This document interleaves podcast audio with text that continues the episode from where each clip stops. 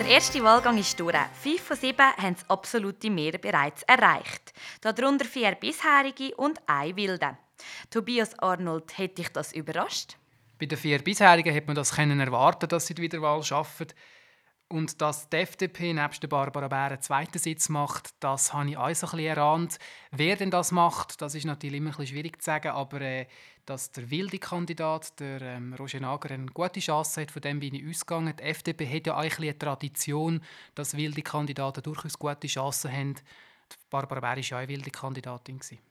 Ist denn nur sein Status als Wilde, der ihm zum Wahlsieg verholfen hat? Nein, das allein ist natürlich schon kein Grund, ihn zu wählen.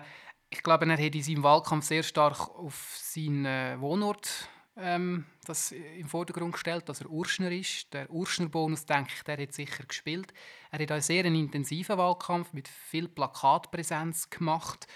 Und dann darf man nicht vergessen, bei der internen Ausmarchung bei der FDP ist er nicht abgeschlagen von den anderen beiden, sondern es ist sehr ein knappes Ergebnis gewesen, dass er noch nicht offizieller Kandidat war. Also er hat eigentlich schon so oder so innerhalb von der FDP immer einen beträchtlichen Support gehabt. Gut, am 10. April findet der zweite Wahlgang statt. Was ist deine Prognose? Ja, es ist natürlich spannend, was die Strategie wird sein von der Partei. Ich denke, bei der SP ist klar, der Dimitri Moretti hat ein recht ein gutes Wahlergebnis gehabt. Da wird er nochmal antreten. Bei der SVP gehe ich davon aus, dass sich der Alois Arnold wird zurückziehen Er hat wirklich ein schlechtes Ergebnis gehabt, ist klar abgeschlagen auf dem letzten Platz. Gewesen.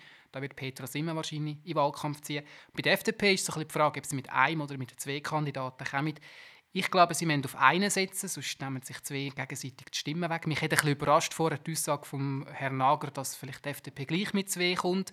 Aber das ist jetzt ein bisschen Mutmaßung, was in der Partei intern entschieden wird. Das werden wir erst in den nächsten Tagen wissen.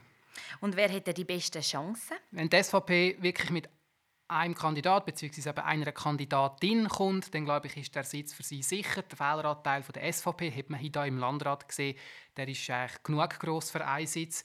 Und dann würde ich so ein einen Zweikampf zwischen der FDP und der SP voraussehen.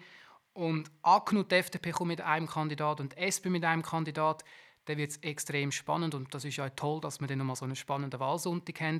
Der Dimitri Moretti hat sicher eine gute Ausgangslage, aber äh, die FDP ist natürlich wähleranteilmässig immer noch stärker als die SP. Also so sicher kann sich die SP nicht sein, dass sie den Sitz tatsächlich holen. Wir sind gespannt. Danke vielmals, Tobias Arnold. Wir sind euch gespannt auf den 10. April. Danke vielmals fürs Zuhören und bis zum nächsten Mal bei Podcast.